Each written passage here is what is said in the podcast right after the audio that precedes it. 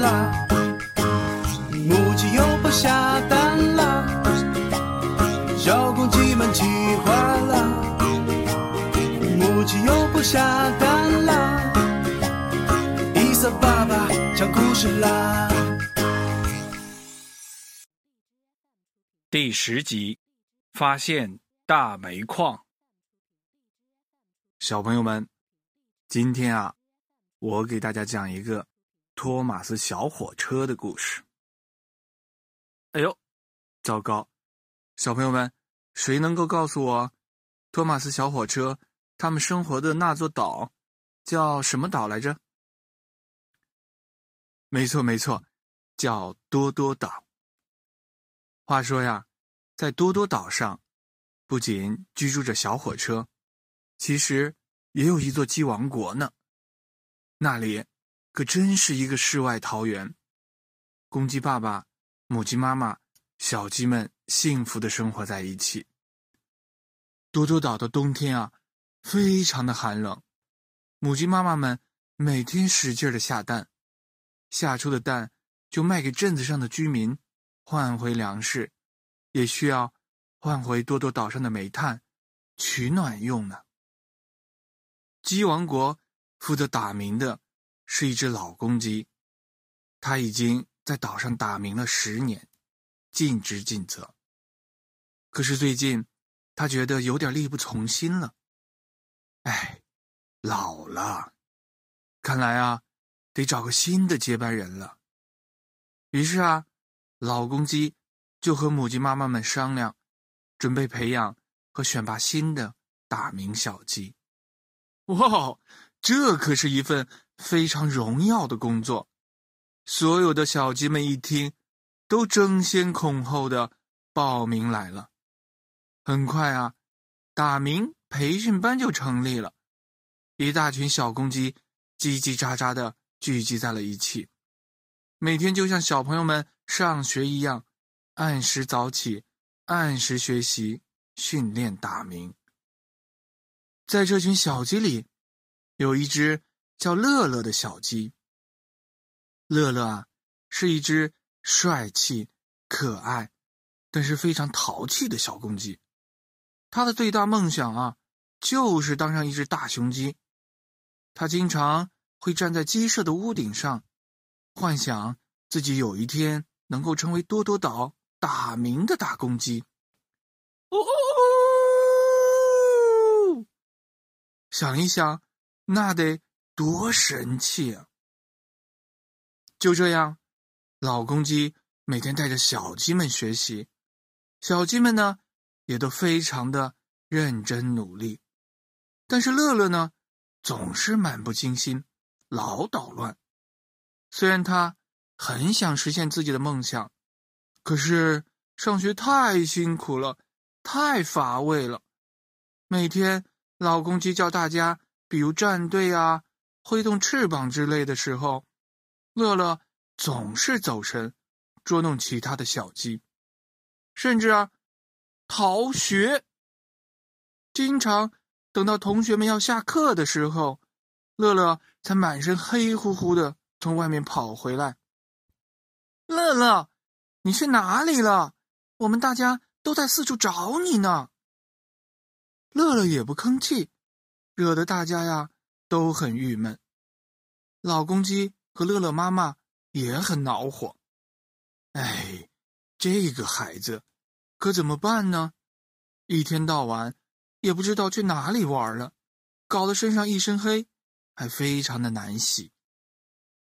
这一天啊。乐乐像往常一样又翘课了，他玩了一整天才回来。诶，怎么回事？乐乐一回来，就发现鸡舍的气氛有些不对劲儿。公鸡们唉声叹气，母鸡妈妈们在一旁抹眼泪，而且今天的母鸡妈妈们都没有下蛋。糟糕，难道难道是我惹大家生气了吗？乐乐心里有些不安了。大家别看乐乐非常的顽皮，可是他呀是个孝顺、善良的孩子。他最怕妈妈难过了。诶，大人们好像在议论着什么。乐乐竖起了耳朵，凑了过去。怎么办呢？我们今天刚收到消息，小火车们要离开多多岛了，岛上的居民也都要搬走了。老公鸡说道：“我刚接到消息，明天胖总管就要过来，和大家亲自道别呢。如果大家都走了，那么我们也不得不跟着一起搬迁了。”果然，到了第二天，胖总管。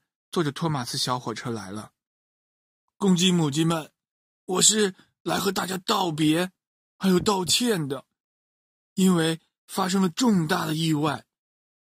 发生了什么事？胖总管，小鸡们叽叽喳喳的问道。哎，大家也都知道，我们多多岛啊，是一座煤矿岛，小火车们每天挖煤运煤，镇子。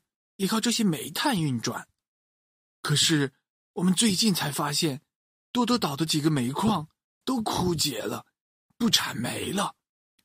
新的煤矿也一直没有找到，看来只好放弃这里了。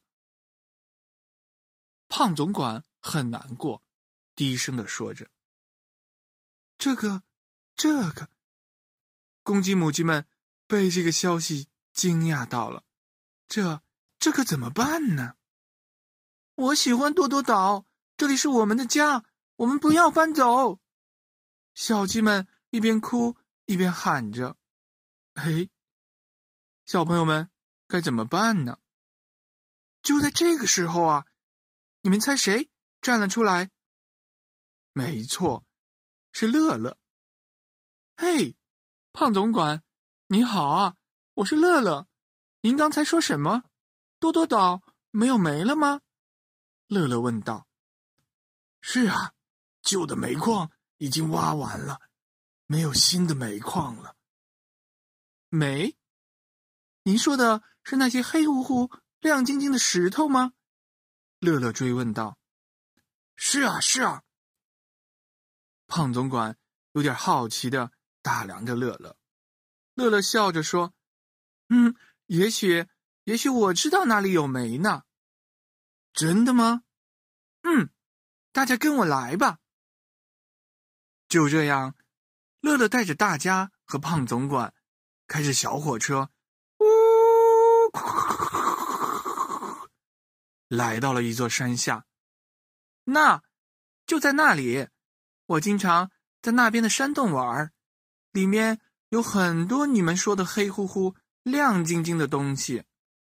乐乐指着不远处的山洞说：“你们快进去看看吧。”胖总管啊，激动的拿着探照灯进入了山洞。不一会儿啊，只见他兴奋的冲了出来，大声的喊着：“哇，太好了，太好了！”小朋友们，你们知道胖总管发现了什么吗？